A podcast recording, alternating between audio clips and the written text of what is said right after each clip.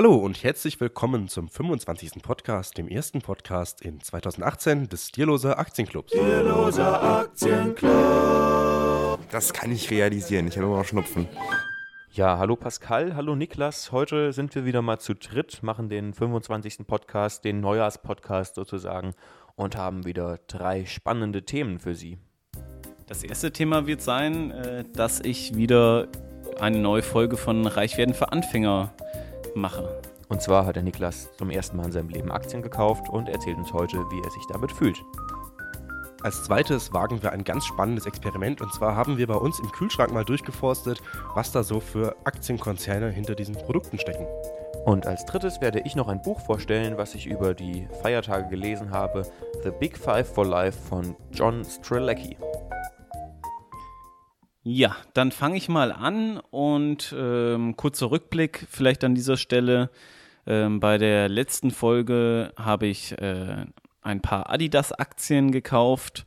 Einfach, ähm, da war das Thema, äh, wir hatten uns über die schnelle Entscheidung oder die überlegte Entscheidung und es dann auch zu tun unterhalten. Und da habe ich mich dann für entschieden, Adidas-Aktien ähm, zu erwerben und diese waren zu einem Kurs von, ich muss kurz nachgucken, äh, für 181 Euro und 5 Cent habe ich die gekauft und ab da ging es einfach mal rapide bergab. Äh, was einen natürlich freut, wenn man seine erste Aktie kauft und sieht sein äh, Geld dahingehen jeden Tag. Aber ähm, da habe ich mich ja immer an Pascal seine Ratschläge oder sein Leiden mit Pro 7 Sat 1 erinnert und habe gedacht, Mensch, gar nicht so schlimm. Äh, mittlerweile liegt der Kurs tagesaktuell bei 172 Euro, lag aber schon deutlich drunter bis 165. Also schon ja ganz ordentliche Schwankung. Und ähm, was ich jetzt als Aktionär gelernt habe, erstens, dass man sich ja nicht verrückt machen sollte. Äh, zweitens, äh, dass man vielleicht vorher doch noch ein bisschen intensiver gucken sollte, wie jetzt der ja, aktuelle Wert überhaupt ist. Also 181,05 äh, Euro war zu diesem Zeitpunkt ähm, schon relativ hoch. Ähm, und man bekommt auch echt witzige Informationen. Also ich habe am Handy so eine Funktion, dass man ähm, halt den Aktienkurs angezeigt bekommt und immer halt die äh, Nachrichten dazu. Und die sind meiner Meinung nach ein bisschen, ja, komisch ausgewählt. Habt ihr das auch schon mal verfolgt? Inwiefern findest du, dass die Nachrichten zu der Aktie komisch ausgewählt sind? Ja, zum Beispiel ist da äh, immer von, ich glaube, das heißt börse.de De, die halt mit ihren Champions-Aktien äh, werben. Die mhm. haben auch so einen Börsenbrief und in denen sie Champions-Aktien äh, halt empfehlen und Adidas ist halt eben keine Champions-Aktie. Okay.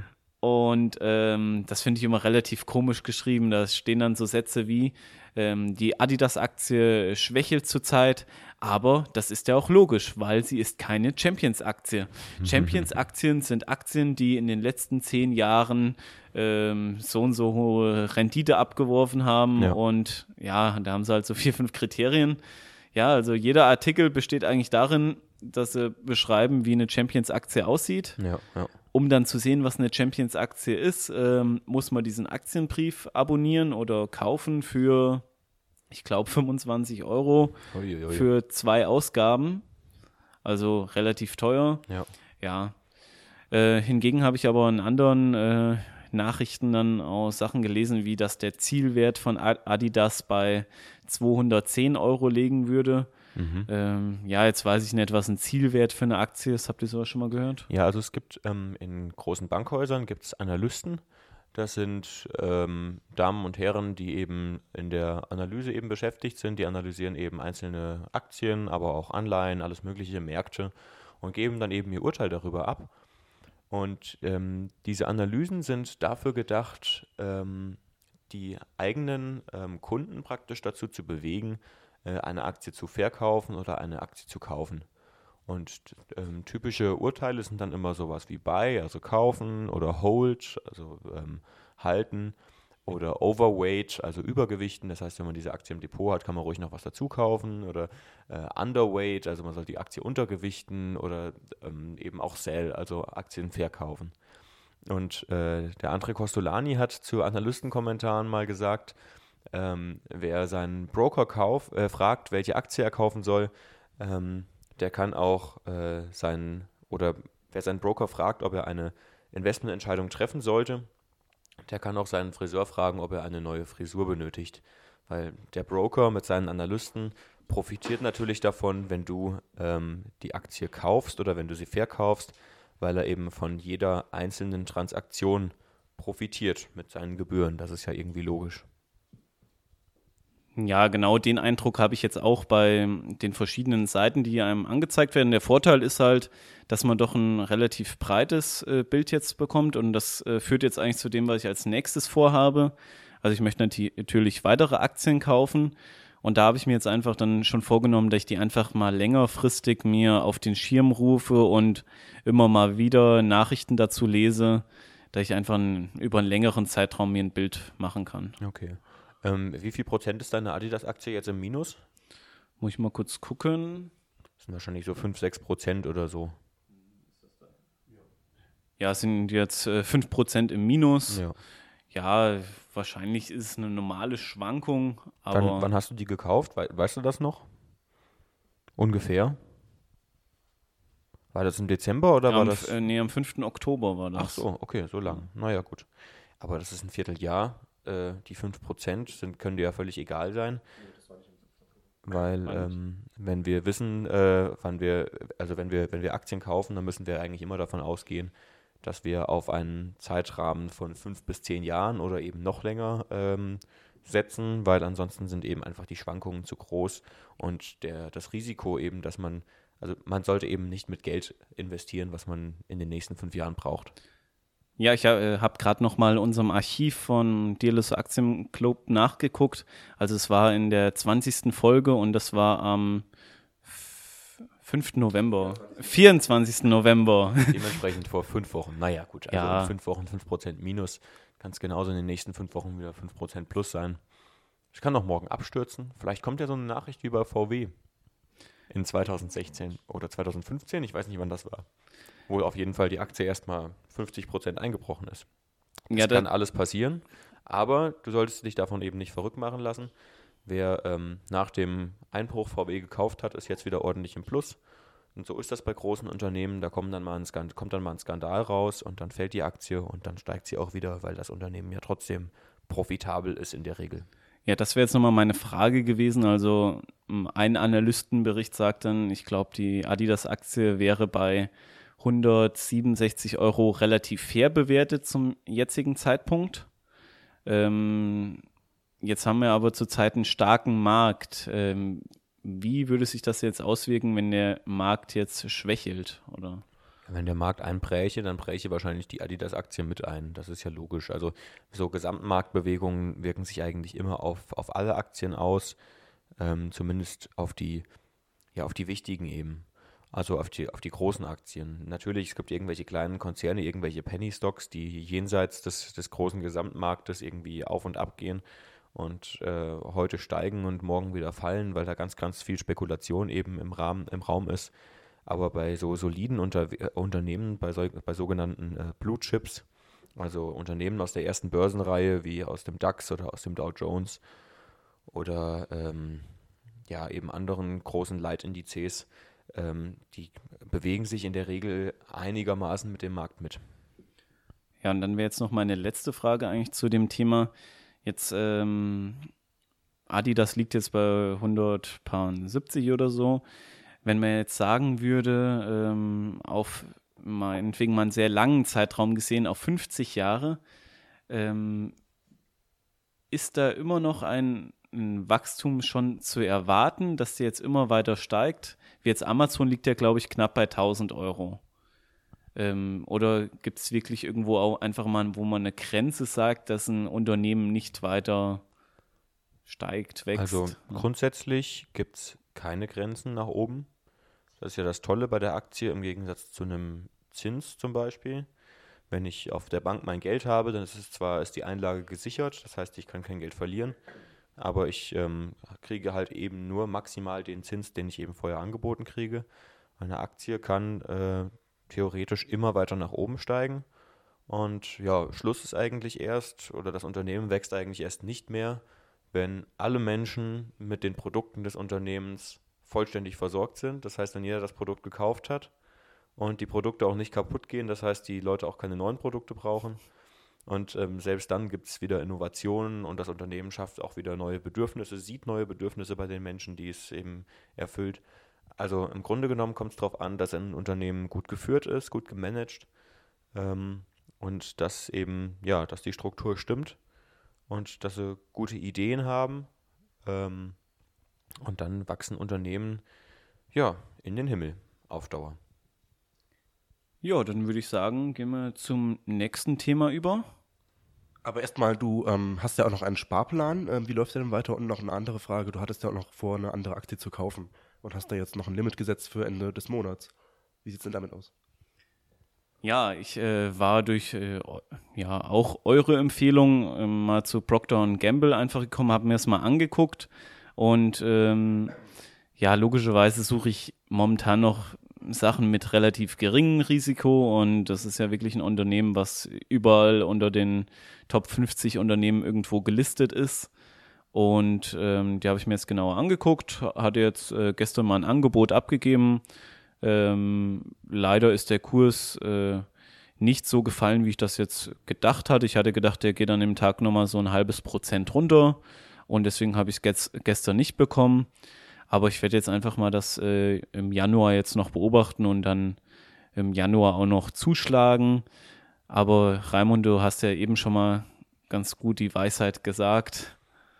Ja, es ist im Grunde genommen, also wenn man jetzt eine Aktie kaufen will, du hast ja erzählt, eben schon vor dem Podcast, deswegen jetzt für die Zuschauer erkläre ich es nochmal, ähm, dass du die Aktie bei ähm, 5, dass die Aktie bei 75 Euro ungefähr steht und dass du irgendwie ähm, das Limit dann 10 äh, Cent unter dem letzten Preis angesetzt hast, so ungefähr, und dann eben gesagt hast, naja, vielleicht fällt die Aktie ja im Laufe des Monats darunter und dann kann ich sie günstiger einkaufen.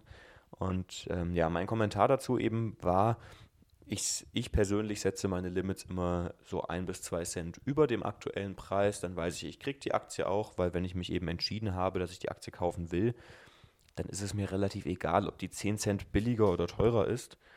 Weil, wie gesagt, wie eben schon gesagt, ich ähm, denke ja in einem Zeitraum von, von 10, 10, 15, 20, 30 Jahren. Und wenn die Aktie in, in 10 Jahren grob geschätzt, sagen wir mal 100% zulegt. Das ist irgendwie immer realistisch für den Durchschnittsgesamtmarkt, dass man in 10 Jahren 100% macht. Ähm, dann äh, ist es relativ egal, ob ich die Aktie jetzt eben 10 Cent billiger oder teurer gekauft habe. Dann macht es eben aus, ob ich am Ende 100% plus habe oder äh, 99 oder 101% plus. Ja, das ist eine ja, vernünftige Einschätzung, der ich mich auch soweit anschließen kann.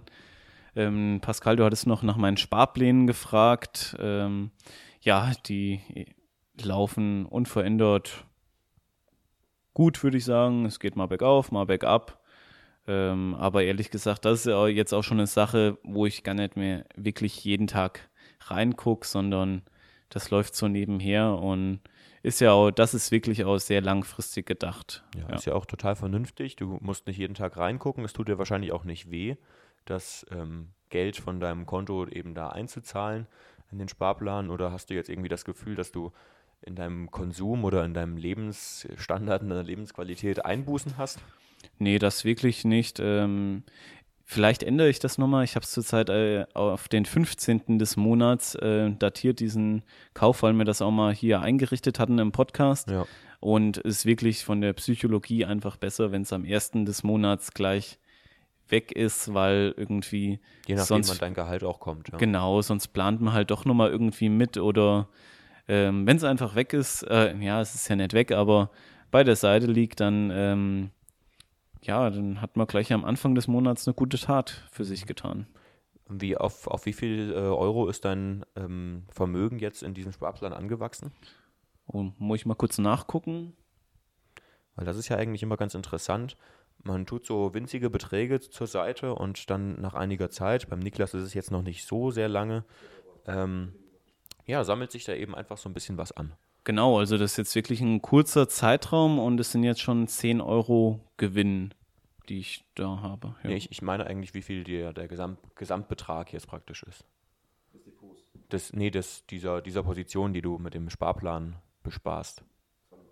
Ja, der liegt jetzt bei 210 Euro Ja. und äh, ja, eingespart habe ich 200 Euro, also Ja. Genau. kann man ganz zufrieden sein für diese Zeit jetzt. Ja. Und 200 Euro, wenn man jetzt normalerweise so sagen würde, 200 Euro muss ich jetzt sofort anlegen in meine Altersvorsorge oder so, dann ist es halt doch wieder viel Geld. Aber wenn es eben so in kleinen Schritten nebenbei ins Depot fließt, ist es halt angenehm. Also so sehe ich das zumindest. Auf jeden Fall. Und du sparst im Monat 50 Euro, oder? Genau, ich habe äh, 50 Euro jetzt einen Sparplan, also 25 für den MSCI World und dann, was haben wir noch? Ja, doch den Emerging Markets, ja.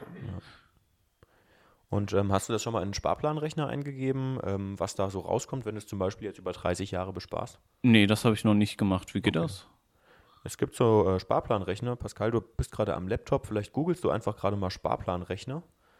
Und da kann man dann einfach zum Beispiel seine ähm, Sparrate eingeben. Beim Niklas wären das ja jetzt praktisch die 50 Euro, die er mo- äh, monatlich spart. Und dann kann man davon ausgehen, dass der Aktienmarkt langfristig zwischen 5 und 7 Prozent, manchmal auch bis 8 oder 9 ähm, durchschnittlich, je nach äh, Index eben ähm, performt.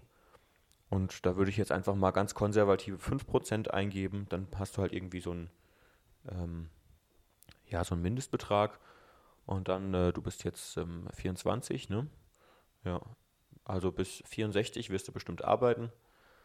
Und dann kannst du praktisch eingeben 40 Jahre und dann kannst du da gucken, was bei rauskommt, wenn du so weiter sparst. Das wäre nach 40 Jahren dann bei ähm, Guthaben. Ja, also wir bekommen jetzt eine große Tabelle mit einem Guthaben zu Jahresbeginn, Einzahlungen, Zinsgutschriften und neues Guthaben am Jahresende. Ähm, sehen wir eben, wir haben dann 75.000 Euro gespart. Ja. Und das ist ja irgendwie nicht schlecht, ähm, dass eben bei, ja, nach 40 Jahren eben mit so kleinen Beträgen, also 50 Euro ist ja wirklich nicht viel, ähm, einfach mal dann zum, zum Renteneintritt 75.000 Euro auf dem Konto liegen. Genau, und die äh, gesamten Einzahlungen sind dann eben 24.000. Also kann man ungefähr sagen, das Kapital hat sich dann verdreifacht, eben Ja. durch die 5% Zinsen. Genau. Ja, das ist schon enorm und ähm, ist auf jeden Fall auch ein Ansporn, das zu machen, weil äh, 50 Euro im Monat ist äh, wirklich eine Sache, ja, die einem nicht so krass auffallen. Ja, und jetzt überleg dir, du würdest den, den Sparplan eben verdoppeln auf 100 Euro, dann hättest du eben 150.000 Euro raus. Oder auf 150 Euro, dann hättest du eben äh, 225.000 raus. Oder eben auf 200 Euro, dann hättest du, jetzt wird es schwierig zu rechnen. Du bist ein 75 richtiges Mathe-Genie, Raimund. Das. Du, du, bist, du bist doch Physiker, du kannst doch rechnen. Was sind denn 75 mal 4? das kann ich ohne Taschenrechner nicht berechnen. Ach ja, das sind 300. Also dann hättest du praktisch jetzt bei 200 Euro, die du monatlich anlegen würdest, hättest du am Ende 300.000 nach 40 Jahren. Und das ist ja schon ganz ordentlich. Auf jeden Fall. Ja, vielleicht jetzt nur noch als Ausblick. Also ich äh, verfolge ja immer noch das Ziel, dieses äh, Sparbuch äh, umzuwandeln in jetzt ein, ein Depot. Und da bin ich jetzt dran. Jetzt wird die, ja, die, der zweite Aktienkauf folgen und dann schätzungsweise bis Ende des Jahres der dritte, vierte und fünfte Aktienkauf und dann ist das auch umgewandelt. Da habe ich mich auch vom Raimund beraten lassen, weil ich hatte erst überlegt, ob ich ähm, ja kleinere äh, Trades mache mit einem Volumen vielleicht von ungefähr 300 Euro. Das haben wir jetzt ungefähr verdoppelt auf 600 bis 700 Euro, einfach um ähm, ja, die Gebühren ein bisschen niedriger zu halten. Ähm, aber da habe ich nochmal eine Frage, wo werden die Gebühren eigentlich angezeigt? Das, Die siehst du, wenn du in deine ähm, Wertpapierabrechnungen guckst. Die äh, liegen ja in der Postbox. Ich vermute mal, du lädst dir alles immer brav aus der Postbox runter. Ähm, und da siehst du dann eben, was die Aktien an sich gekostet haben, Äh, du siehst, wie hoch das Börsenplatzentgelt war, ob es eine eventuelle Maklercourtage gab, aber in dem Moment, wo du bei Xetra kaufst, gibt es keine Maklercourtage, weil das ja Computerhandel ist. Und wie viel eben die Bankgebühren ausmachen. Und das sind, glaube ich, bei der Comdirect immer 5 Euro plus, ähm, plus 1% des Ordervolumens oder so, sodass du wahrscheinlich bei einer Transaktion von 600 Euro ungefähr auf 9 Euro rauskommst, 9, 10 Euro ungefähr. Ja, genau, lagen wir bei 7,40 Euro, was dann die Gebühr war. Genau. Ja, weil das hatte ich mich jetzt nochmal gefragt, äh, wie hoch ich das kalkulieren muss, aber jetzt sehe ich es gerade. Ich habe auch gerade mal meine Postbox geöffnet. ja, Und ziemlich viel noch ungeöffnet.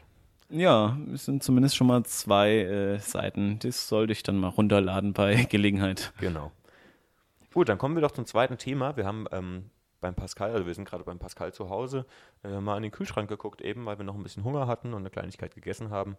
Und ähm, da dachten wir uns, na, da gibt es doch bestimmt auch vieles hier von Aktienkonzernen und haben uns jetzt einfach mal vier Produkte rausgesucht und wollten uns mal überlegen, wo das so herkommt. Pascal, das erste, was wir gefunden haben, war eine riesengroße Flasche Heinz Ketchup. Ist das denn äh, ein Produkt von einem börsennotierten Unternehmen? Sicher bin ich mir nicht, aber ich glaube, Heinz gehört zu Kraft Heinz und das dürfte eine AG sein. Okay. Aber ob man davon Aktien kaufen kann, weiß ich nicht. Aber guck doch vielleicht mal bei Comdirect direkt im Informer, Niklas, oder ähm, bei börse.id.de oder sowas ähnliches. Ähm, da sieht man dann auch die, genau, ist eine Aktiengesellschaft, steht auf Wikipedia. Aber es das heißt ja nicht sofort, dass die auch ähm, handelbar ist. Genau, auch das die. Deswegen ist es vielleicht sinnvoller, mit Informer zu suchen. Sieht man gleich hier oben, da kann man draufdrücken und ähm, dann eben nach Kraft Heinz oder so suchen. Oder einfach hier oben bei Kurssuche.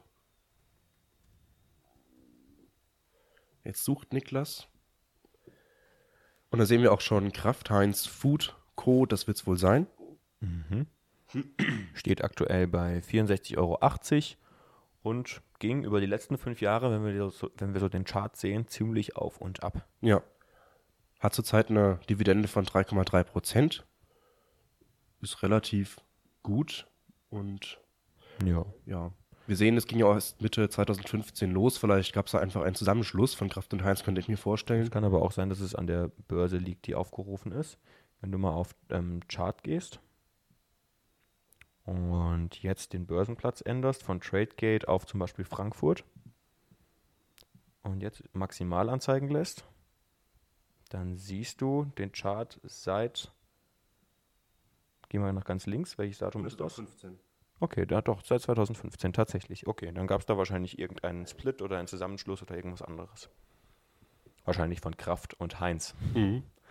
Ja, und du hattest ja eine große Tabelle, Raimund, ähm, wo es um große Lebensmittelkonzerne ging.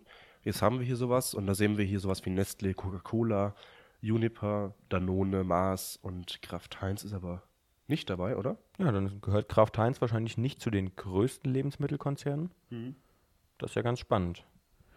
Ja, aber die größten sind eben Nestlé, PepsiCo, General Mills, Kellogg's, ähm, Associated British Foods, Mondelez, Mars, Danone, Unilever und Coca-Cola. Und wir haben noch ein paar mehr Produkte aus dem Kühlschrank rausgesucht. Ähm, zum Beispiel haben wir hier ein Rocher. Rocher ist von welcher Firma? Das ist von Ferrero. Gibt es Ferrero auch in der Börse? Ich glaube nicht, oder? Ich denke auch nicht, aber. Ich hab mal- Schreibt man das mit Doppel-R? Ja. Ja. Also mit insgesamt drei R. Da finden wir was. Inversion ist Herero. Also nicht Ferrero.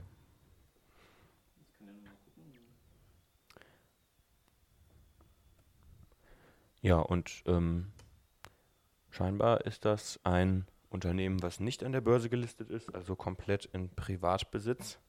Hier ist es so die Ferro-Aktie. Da sollte man natürlich auch darauf achten, dass man nicht irgendeine Aktie kauft, im Glauben, es wäre eine, ein anderes Unternehmen. Ja. Nee, also Ferrero finden wir nicht. Dementsprechend ist das kein börsennotiertes Unternehmen. Was haben wir denn noch gefunden? Da haben wir noch Hier, wir haben Maggi Fondor. Maggi. Maggi. Zu wem gehört das denn? Ist das ein eigenes Unternehmen oder gehört das auch zu einer ähm, großen AG? Ich gucke mir mal hier die Dose an. Was steht denn da? Ah, hier ist das Symbol von Nestlé. Ah, okay. Nestlé haben wir eben schon gesehen, ist äh, ein, einer der größten Lebensmittelhersteller und dementsprechend auch an der Börse handelbar. und das ist ja wirklich so ein ganz, ganz klassischer Wert, wenn ich defensiv ähm, investieren möchte. Wenn man den 5-Jahres-Chart sieht, ist das eine schöne Linie, die sich von links unten nach rechts oben durchzieht. Und die Dividendenrendite liegt auch bei etwas über 2% ähm, oder bei knapp 3%, so dass man eben einen ganz, ganz defensiven Wert hat, wo man eigentlich überhaupt nichts falsch machen kann, wenn man den kauft. Ja, und dann haben wir noch ähm, aus der Süßigkeitenkiste äh, ein Mars herausgezogen. Und wie wir eben ja schon gesehen haben, gehört Mars ja auch zu den börsennotierten Konzernen. Niklas, gib doch mal Mars ein. Ja, der Konzern selbst heißt auch Mars und dazu gehören eben auch andere Süßigkeiten, die bekannt sind. Ja, wie zum Beispiel Snickers, Snickers oder ähm, Bounty. Eben alles, was in der Celebration Box drin ist.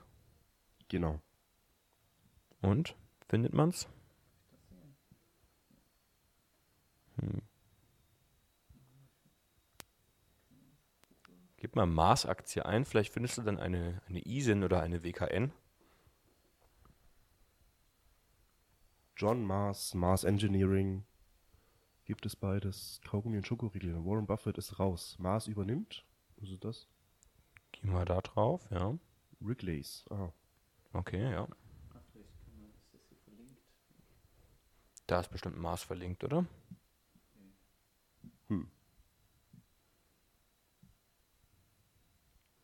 Okay. Nee, es ist nur Berkshire Hathaway verlinkt. Das ist ja die Firma von Warren Buffett, die daran äh, scheinbar mal beteiligt war. Also irgendwie ist es nicht so einfach, diese Firma zu finden. Mars Incorporated müsste die Firma sein, oder? Da, ganz oben Mars Inc. Ein amerikanischer Nahrungsmittelkonzern. Ja, schwierig. Ja, steht da, ob er börsengelistet ist oder nicht? Nein, da steht nichts dazu, oder? Okay. Da bei Unternehmen? Hm, nö. Steht irgendwie nicht drin. Ja, dann kann man den vielleicht auch nicht an der Börse finden. Ist trotzdem einer der allergrößten Lebensmittelkonzerne überhaupt.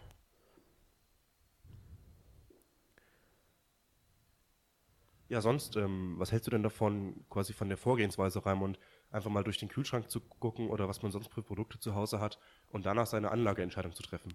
Naja, also es ist ähm, zumindest ein, ein Ideengeber. Ähm, ich würde danach vielleicht keine Entscheidungen treffen. Also nur weil ich jetzt Heinz Ketchup gerne esse, würde ich vielleicht nur deswegen ähm, die Aktie von ähm, Kraft Heinz kaufen. Ähm, aber es ist zumindest eine Idee. Ich kann zumindest sagen, okay, ich esse das gerne und ähm, wenn das mir schmeckt, dann schmeckt das vielleicht auch anderen Leuten gut. Ist bestimmt langfristig was Gutes und dann kann man sich ja eben die Aktie angucken.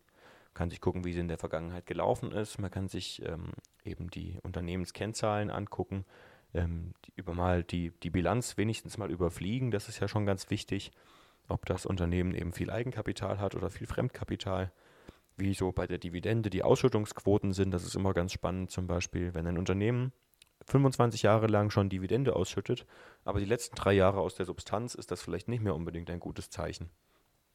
Und ähm, ja, so sollte man sich doch immer ein bisschen mit den Kennzahlen des Unternehmens auseinandersetzen, bevor man eben ein Unternehmen kauft. Ähm, aber trotzdem erstmal zu gucken, was, was sehe ich im Alltag für Produkte und von, von welchen Firmen kommen die, ist erstmal ein guter Ideengeber. Ja, genau. Und man sollte eben auch im Blick haben, wenn man jetzt zum Beispiel ein Twix isst, ähm, da gab es ja auch diesen großen Unternehmensstreit, der ähm, in der Werbung auch lief, dass die zwei Brüder sich dann gestritten haben, äh, wie die Schokolade überzogen werden soll. Und ähm, da muss man halt einfach im Auge haben, dass das auch zum Mars-Konzern gehören würde, den es ja leider nicht zu kaufen gibt, aber solche Streitigkeiten, die gerade auch in der Werbung kundgetan werden, sollte man wirklich auch im Hinterkopf behalten. Ja, ja, sehr witzig, Niklas. Der Werbegag äh, gehört, glaube ich, nicht zur echten Firmengeschichte. Gut, dann würde ich sagen, kommen wir zum dritten Punkt des heutigen Podcasts. Ähm, ich habe von einem, naja, wie auch immer indirekt Vorgesetzten ähm, ein Buch zu Weihnachten bekommen kriegt, äh, bekommen, geschenkt bekommen, so. Ähm, und das heißt The Big Five for Life, was im Leben wirklich zählt und ist von ähm, John Strelecki. Und naja, es äh, geht eben um eine Geschichte, ähm, um, es geht um einen, ähm, einen Unternehmer, der, äh, der bald sterben wird und der irgendwie einen, ja, große Unternehmen aufgebaut hat und hat das eben gemacht, indem er eine ganz besondere ähm, ja, Unternehmensphilosophie, einen besonderen, einen besonderen Führungsstil eben an den Tag gelegt hat. Und ähm, ja, so die zentralen Ideen, die ich mir daraus mitgenommen habe, habe ich mir mal aufgeschrieben. Und zwar, wenn man ein Unternehmen gründet erstmal, dann braucht das Unternehmen einen Zweck der Existenz. Und er sagt eben auch, jeder Mensch braucht einen Zweck der Existenz. Das heißt, ähm, wofür bin ich hier? Was, was, kann, ich, was kann ich gut? Ähm, wie kann ich anderen Menschen helfen? Und so ist es eben auch bei Unternehmen. Zum Beispiel, wenn ich jetzt ein Unternehmen gründe, um ähm, Lebensmittel zu vertreiben, dann hat das Unternehmen den Zweck der Existenz, Lebensmittel zu vertreiben. Und er sagt eben, dass, dass jeder Mensch ähm, sich seine Big Five for Life klar machen sollte. Also ähm, Big Five kennt man ja von der Safari, das sind eben so die, die fünf größten Wildtiere ähm, in den Savannen Afrikas. Ähm, und das hat er eben umgeleitet aufs Leben, das heißt große Lebensziele, große Lebensgründe eben. Ähm, das heißt, wenn ich zum Beispiel jetzt so auf mich gucken würde, würde ich sagen, okay, ich will irgendwie Musik machen, das ist so eins von den Big Five for Life. Dann ähm, will ich irgendwie eine äh, tolle Familie haben, das ist eins. Ähm, dann das dritte ist vielleicht, ich möchte gerne wohlhabend sein ähm, und vielleicht finde ich noch zwei andere. Und ähm, diese Big Five for Life sollte man eben immer berücksichtigen, wenn man sich einen Job sucht. Und äh, dementsprechend sollten die Unternehmen auch Leute einstellen, ähm, die Big Five for Lives haben oder ähm, Big Fives for Life haben, so rum, ähm, die zu dem Unternehmen, die zum Zweck der Existenz des Unternehmens gut passen. Und ähm, ähm er sagt eben, dass man so die Produktivität unheimlich steigert. Ähm, und zwar aus zwei Gründen. Ähm, Menschen, die an dem arbeiten, was mit ihrem Zweck der Existenz oder mit ihren Big Five for Life zu tun hat, ähm, sind zum einen viel, viel motivierter. Denn ähm, man kann zwar auch mit Geld Leute motivieren, ähm, aber man ähm, kann eben langfristig nur motivieren, indem man eben intrinsisch motiviert. Ähm, ja, und er sagt eben, wenn Unternehmen und ähm, Mitarbeiter so zusammenkommen, dass die Mitarbeiter eben in dem Unternehmen ihren, ihre Big Fives for Life eben ausleben können, dass dann eben mehr Produktivität entsteht. So, das ist so ein bisschen dieser, ähm, ja, der betriebswirtschaftliche ähm, Aspekt des Buches. Und es geht aber auch noch ein bisschen so um die, um, um Philosophie. Also ähm, zentral in diesem Buch ist die Frage, ist das heute ein Museumstag? Und ähm, die ist ja erstmal ein bisschen rätselhaft und es klärt sich dann auf. Also ähm, die Hauptperson in dem Buch stellt sich praktisch ihr Leben immer als Museum vor und überlegt sich, wie wäre es eigentlich, wenn jeder Tag ähm, aufgezeichnet würde und im Museum aus, aus, ähm, ausgestellt würde. Und dann ist es halt irgendwie, ähm, wenn man sich diese, diese Frage jeden Tag stellt, dann ähm, ist es eben wahrscheinlicher, dass man sich mit diesen Big Five for Life beschäftigt weil man ja doch nicht ein, äh, durch ein Museum am Ende des Lebens laufen möchte, in dem man jeden Tag vom Fernseher saß oder in dem man den ganzen Tag schlechte Laune hatte oder in dem man irgendwie äh, für etwas gearbeitet hat, wo man kein Interesse dran hat, nur um Geld zu verdienen, sondern eben was Sinnvolles zu tun. Und ähm, dazu hat er dann eben so, also so eine kleine Theorie so von, von Lebensglück und, und Lebenserfolg und so. Und er sagt eben, dass bei den meisten Menschen, ähm, wenn wir uns das Leben in einem Koordinatensystem vorstellen, ähm, auf der Y-Achse. Ähm, du kannst die Achsen benennen, wie du willst, Raimund. Das ist nur in der Schule vorgegeben, dass die Y nach oben zeigt. Okay, danke. Ähm, ja, kleiner Rat vom äh, Physiker.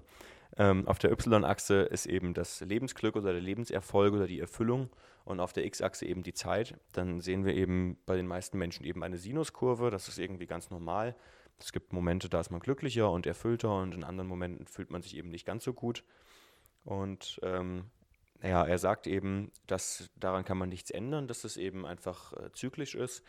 Aber wenn man sich eben jeden Tag mit den Big Five for Life ähm, beschäftigt, oder ähm, ja eben jeden Tag an dem arbeitet, was einem großen Spaß macht und was einem Erfüllung gibt, dann ähm, ist es zwar immer noch äh, eine Sinuskurve, aber sie liegt eben nicht mehr vertikal, äh, sie liegt halt nicht mehr horizontal, sondern sie liegt halt dann diagonal aufwärtsgehend.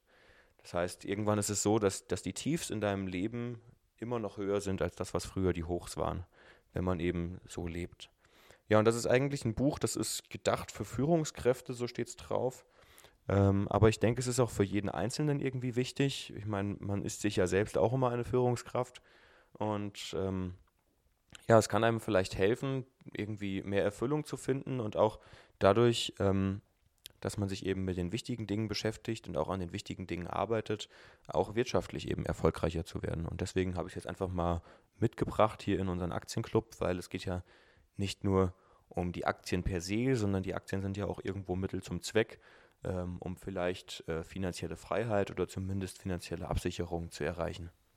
Ja, das war doch ein schönes Schlusswort, Raimund. Und äh, ich denke, das Buch ist auch sehr interessant, gerade in Hinsicht darauf, dass wir heute den ersten Podcast des Jahres 2018 hatten. Und da sind doch einige Dinge drin, die man sich so vornehmen kann. Ja, also dann in diesem Sinne, schöne Grüße. Der Duck. Over and out.